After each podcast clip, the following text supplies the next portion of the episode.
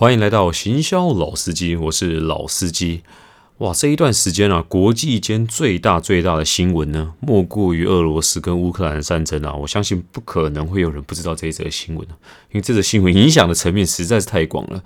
那大家除了看战争之外呢，这背后呢有非常多跟行销有关的部分，我们就利用这一次这一集呢，好好的来聊聊看，到底到底乌俄战争的资讯战之后。背后有多少跟行销有关的内容？那我们就话不多说，我们就开始吧。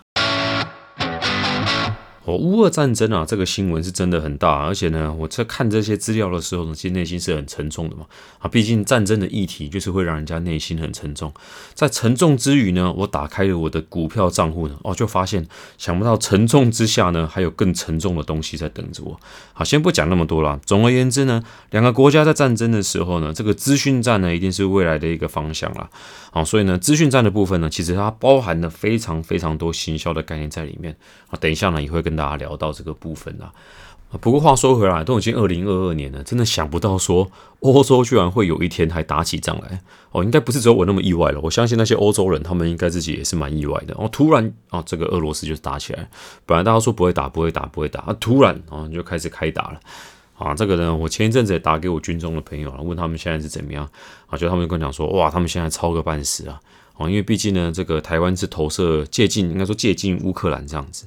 那俄罗斯的攻击手法呢？啊，相信如果未来啊，在中共这边发动这个资讯战的时候呢，哦，会有非常多的东西是雷同了。哦，那这个东西呢，只能说啊，这个都已经 open book 了嘛，对不对？人家那个现在就已经有个战士那边了，人家怎么样打，怎么样做啊，这边就好好的去检视我们自己到底有没有相关的防备能力啊。所以呢，最近说啊，在当兵的人呢，都特别辛苦。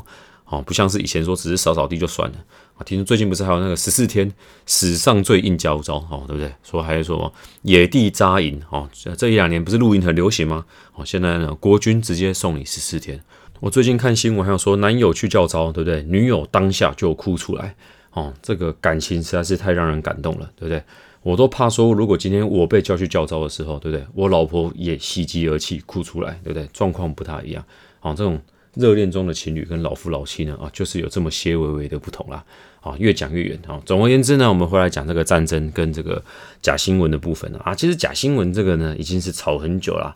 本身假新闻的存在就已经不是新闻了啊！不过我们趁着这一次战争的时候呢，好好盘点一下他们假新闻里面呢要操作的时候有哪些行销的手法在里面啊。首先，我们先来看看这个蓝色角落乌克兰的这一边啊啊，乌克兰这一边呢，其实他们在传散他们的讯息的时候，主要有两块啊，一块对内，一块对外啊。对内的话呢，就是要讲说哇。我们要稳定军心，而有非常多的英雄跟我们站在同一个阵线上面啊。对外的话呢，哦，就反过来了，就是要把这个压力呢，呃，压到欧洲或美国这边，告诉他们说，哎，我现在乌克兰代表的是你们的人权啊，代表的是你们这个正义的价值。如果你们不支持我的话，就代表你们呢没有在支持你们真正的核心的价值啊。反过来把这个压力呢，啊，诉诸在国际之间。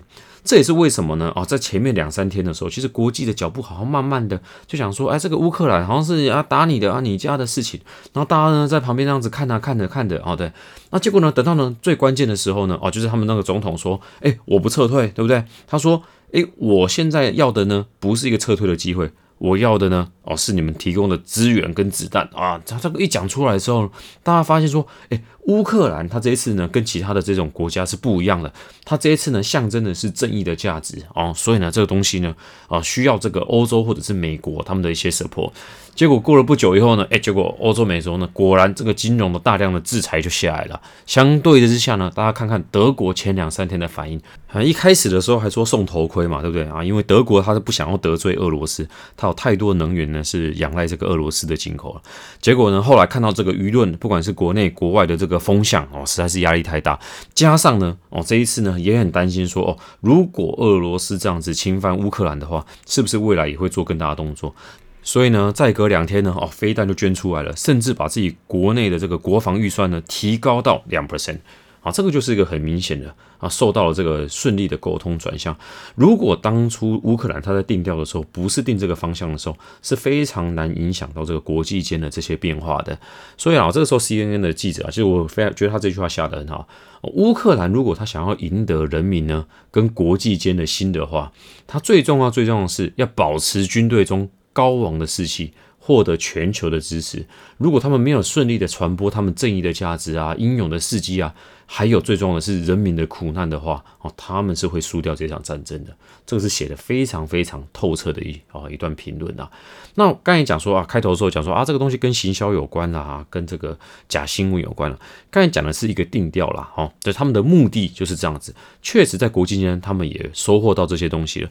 不过，对内有一个非常非常重要的，就是他要确定他们的军心啊，要稳定助他们的军心。所以，他们这边有非常非常多的操作了啊。举个例子，像刚开始呢，可能大家都有看到这个新闻啊，就是蛇岛是三烈士啊，结果后来说这可能不是真的。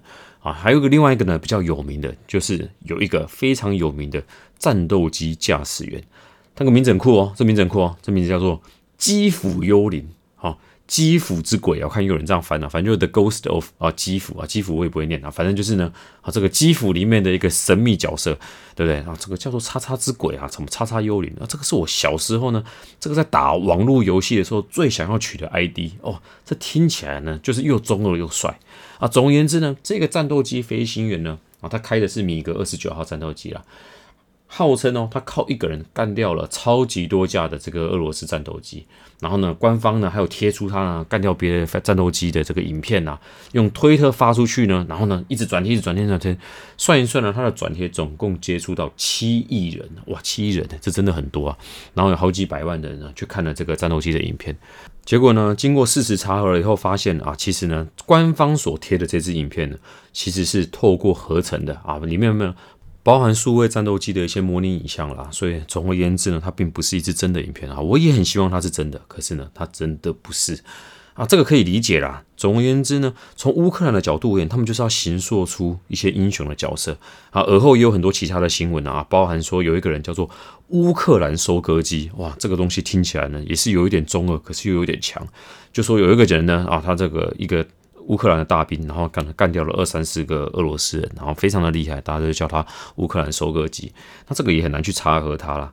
那后面呢，有耳后呢，又有很多很多陆陆续续的影片，就大家发现了啊，比如说啊，把俄罗斯的飞机给打下来的影片啊，结果发现呢啊，这个新闻也不是真的，这个画面呢是从别的地方截取过来的。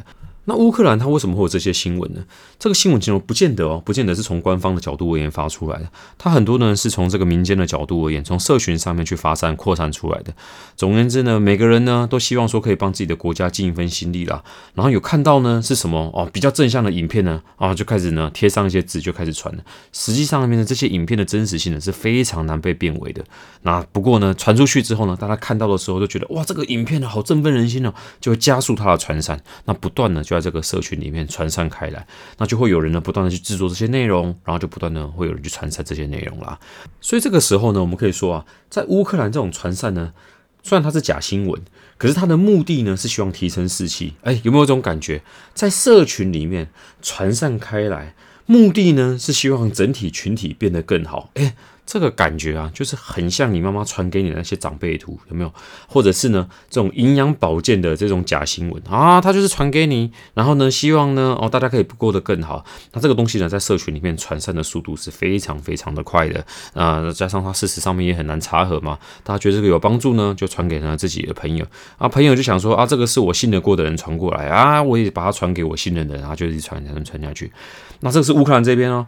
那反过来呢，我们来看看呢，这个俄罗斯大哥这边，好不好？这俄罗斯这边呢，哦，简单粗暴，一条直线条，然后没有再跟你那边拐弯抹角，有没有？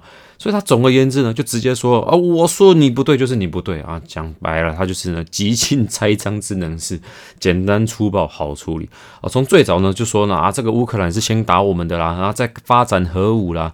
然后呢，要把乌克兰民众从法西斯的跟纳粹的分子里面给解放出来啊！总而言之呢，就说啊，乌克兰都无差别的在轰炸医院跟杀害百姓啊！我要进去呢，解救苍生啊！其实这个也不是什么新招了，嘛，当年日本也是用这一招啊！这个其实在我们人类的历史来讲，这个其实已经发生了很多事啊。总而言之呢，在这两边有个很明显的对照，一个是从社群里面呢假新闻啊、资讯站的快速扩张，然后另外一边呢，哦，是从官方一个单线条、一个垂直作战，一个是水平作战啊。有人说呢，这个就像是这个扩大的大声公啊，在对抗一个合唱团啊。然后这个扩大大声公就说，哦，这个俄罗斯这边啊，单一。讯息很直，直接就把它往下干啊！你如果有看那个这个俄罗斯的国防部长在对外讲的时候呢，就会觉得说，哎，奇怪，这个跟我在这个西方媒体啊，或者是我们这边主流媒体所看到的东西呢，感觉好像是在平行时空啊！当然啦，这个打仗的时候啊，都是拿人命在换的。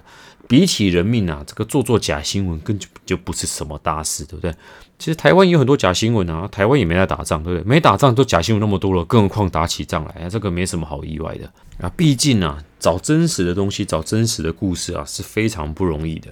那又花时间又不容易，点阅呢也不一定高。那写写这些故事呢啊，做做假新闻呢啊，速度又快。然后点阅又高，对不对？那这个呢？当然呢，在这种非常时刻的时候，就会拿出非常手段了。说实话，其实呢，有一个网站叫做事实查核中心呢，我三不五时会上去逛一下了。特别在战争的这一段时间，有的时候呢，上去看的时候，我内心啊是五味杂陈啊。毕竟我自己也很希望说啊，乌克兰呢啊，毕竟我们台湾人嘛，就是会投射乌克兰这边啊，就是会希望说啊，乌克兰它最好是可以抵御这个俄罗斯的侵袭啊，因为它象征的是这个自由民主的这一个阵营嘛。然后呢，我点进去这个事实查核中心，哇，也看到了很多的新闻啊。譬如说呢，有一则新闻，我不知道有没有人看到啊，就是说。那这个巴基斯坦呢，说经济制裁俄国啊，所以呢，巴基斯坦就说哦，我十亿美金不爽还呢。哎，当初我还看到这个新闻，还很高兴的跟我老婆讲，哎，好酷哦，居然有这个新闻，对不对？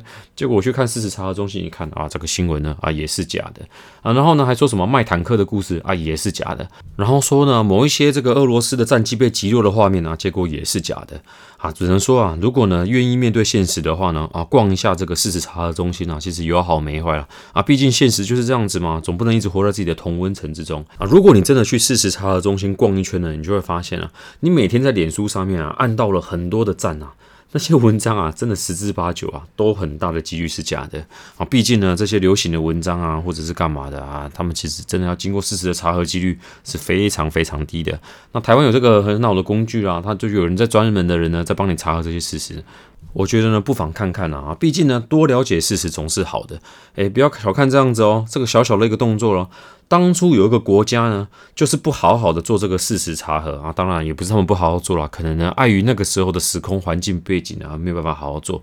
总而言之呢，这个事实不好好的查核，结果他们国家呢，搞了一个超级大的事件哦。这个事件多大呢？这个事件超级大了，这个事件就是川普当选美国总统，怎样？够大了吧？这个事情啊，如果有兴趣呢，看这个纪录片啊，这个在 Netflix 上面有这个剑桥分析公司的纪录片啊，里面的内容非常精彩，有时间呢，真的欢迎大家去看一下。总而言之呢，这件事情呢，就是说，在二零一六年，川普他当选了总统之后呢，啊，就很多人去检视说，哇，那个时候呢，怎么市场上面呢这么多的消息，这么多的新闻啊，到底这些新闻是哪里来的呢？而且感觉里面呢有非常多不自然的操作，然后呢，就好多人去查，就到最后查一查呢，不管是 CIA、FBI、NSA 三大的情报机构呢，都只是说，哇。俄国介入选举，哇，只能说啊，普天大大，对不对？无所不在，哇，连这个东西呢，他都可以防防守的到，真的是厉害厉害。然后这个东西呢，他这个背景上面查到的时候，其实大家都吓了一跳了。那他这个东西的做法是怎么样呢？总而言之呢，就是找那个剑桥分析公司啊，他们这个数据分析的非常非常专业的公司，然后呢，他就去设定一些议题。他这个东西找什么议题呢？他就想说啊，到底有什么样的议题呢，可以让美国人互看不爽，搞得他们很分裂啊？他们选了几个啊，譬如说同志议题啊，找了这个退伍军人议题啊，移民议题啊，这个移民议题呢还可以分成说是墨西哥人啊，这个华人啊，里里扣扣什么人的。结果后来呢，找到最后呢，就发现。所有所有最冲突的事情就是黑人的这个种族事情呢，是可以把议题炒得最热、最凶，然后呢，让整个国家分裂的状况最严重。这个时候呢，他们就想说，是什么样的沟通可以让这个东西的情感愤怒煽动到最高呢？啊，找这个很多的文章去做测试啊，找那些啊比较多点击的啦、互动率啦、反应呐啊，这个是最明显的这些文章呢。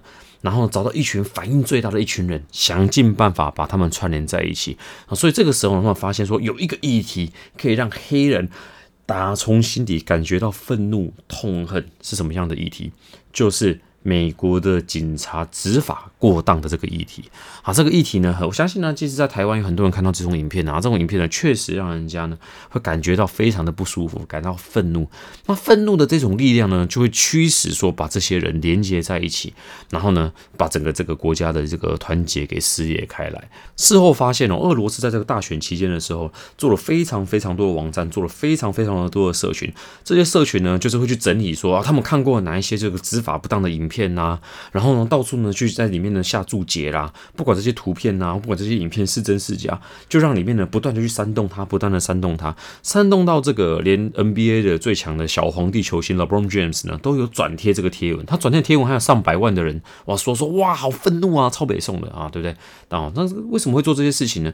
其实这个。跟这个社群活动的这个演算法是有关的啊，这些社群平台它的演算法呢，毕竟 Facebook 的目标呢是希望你可以停留在这个平台越久越好。那有什么样的东西可以让你停留在这个平台越久？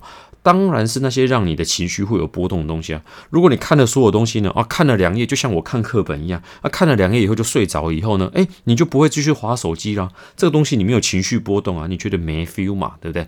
所以呢，它在里面呢，不是加一些呢这种口味比较重的，啊，让你看到的呢很有感觉的啊，这个东西呢，像这个脸书呢，它没有办法从里面呢赚到广告收益。只要能够想办法让你在这个脸书的平台待越久，脸书才能赚到越多的广告费。这个是很直白的嘛，所以。以当然，在这里面呢，选的内容呢，他会当然是选这种口味比较重一点点的。反过来，反过来，俄罗斯他到底操作这样子的议题，他的目标是什么？从俄罗斯这种集权政府，他们的策略就是说，假新闻可以撕裂掉一个民主的根基啊。当你的人民呢彼此不信任，彼此不再沟通之后呢，哦，这个时候呢才能体现出集权政府的好啊。集权的政府就不会这么乱嘛？你们这些民主政府呢啊这边乱搞，对不对？然后呢彼此对立，然后呢上任了之后呢问题又不解决，然后搞得大家都很不爽。最重要的是啊，当政府呢跟民主体制呢让人家失去信任之后呢，这个时候。的政权就会受到非常非常大的挑战。好了，身为行销老司机呢，我们还是要把这个话题呢回扣到行销这件事情上面。那到底它跟行销的关系是什么？哎，大家不要忘记，我一路讲下来都会先讲说啊，它传散的目标是什么？它要解决什么样的问题？这个其实就是我们平常在做行销案子的时候啊，一个非常重要的核心啦。啊，不管说乌克兰它今天的目标呢是要提振军心啊，不管说今天俄罗斯的目标呢是要分裂你这个民族，总之呢，它有一个很明确的一个目标，它要怎么样去做？第二件事情，第二件事情呢，就是当你设定好这个东西的时候，你要做的沟通呢，一定要有办法让你的受众感觉到情绪的波动啊，这个是非常非常难的啊！很多人做行销了，做了非常多的 campaign，做了非常多的活动呢，哎，大家看他的案子呢，看到他的广告呢。有如金鱼在看影片一样啊，七秒之后呢啊，马上就忘记。所以呢，你怎么样让这个记忆呢可以停留在消费者的脑袋里面久一点点？这个是攸关到一个行销人员对于一个行销的情感面的操作了啊。举一个最简单的例子嘛，如果是麦当劳啊，如果是可口可乐，那你不用看那个广告，你光是听到那个声音啊，你就会想到说那个快乐啦、分享的那一个氛围。那或者是说，你今天呢听到可乐罐前面打开嘣。的那个一声有没有？你就会想到那种清凉可口的感觉。那这个本身呢，都会牵动到你的情绪啦。我再讲一个我非常贴身的例子啦。啊，前一阵子呢，我就是换了一台车子啦。因为我那台呢小车也开了十年了，就觉得说啊，哎，今天呢，如果想要带小孩子去露营的话呢，啊，我希望呢，啊，可以开的让小孩子坐在车上面舒服一点。所以呢，我打开了网站呢，啊，打了几个修旅车的牌子。结果一眼望去呢，哦，每一台修旅车的那个影片跟广告呢，它几乎拍的就是一模模一样样。啊，大家有看啊？你就算没有看那个广告，你用想的也大概知道啊。十之八九呢，就是看着那个爸爸啊开的车，哇，然后一定要穿的那种哦，很阳光啊，不能穿黑色哦，你能穿黑色那种阳光然后那种好爸爸形象出不来了啊。要穿的那种，比如说里面是白底的，然后外面呢那。那披一件就是休闲的衬衫，啊，带着一家大小呢，然后梳个帅帅的油头，哎，这个爸爸一般都不会戴眼镜啊，给你看起来就是很阳光、运动型男的感觉啊，也不一定是型男呐，反正呢就是呢啊，看起来比较阳光啊，贴心好男人的一个形象。他带着一家大小，小孩子脸上挂着笑容，然后呢大家坐上车啊，这样子，然后开心的出去玩了。那爸爸开车呢就要很一只手握握的方向盘，有没有？很帅的？然后开在山间啊，带着小孩子去踏青。啊，这个时候呢就空拍机呢把距离给拉远了。哦，这样子哦，好爸爸这样子，我看了以后呢就说哇，我也要变成这样子啊，我也想当好爸爸。啊，深深的牵动了我的情绪。啊，所以呢我就花了一笔钱。啊换了一台车。啊，结果换了车以后呢啊三个月才录影一次。啊，算一算呢录那一次影呢花了我一百万然后这样子啊，搞了老半天呢，我都想说呢扛轿子把我扛去录音区，搞不好都还比较便宜。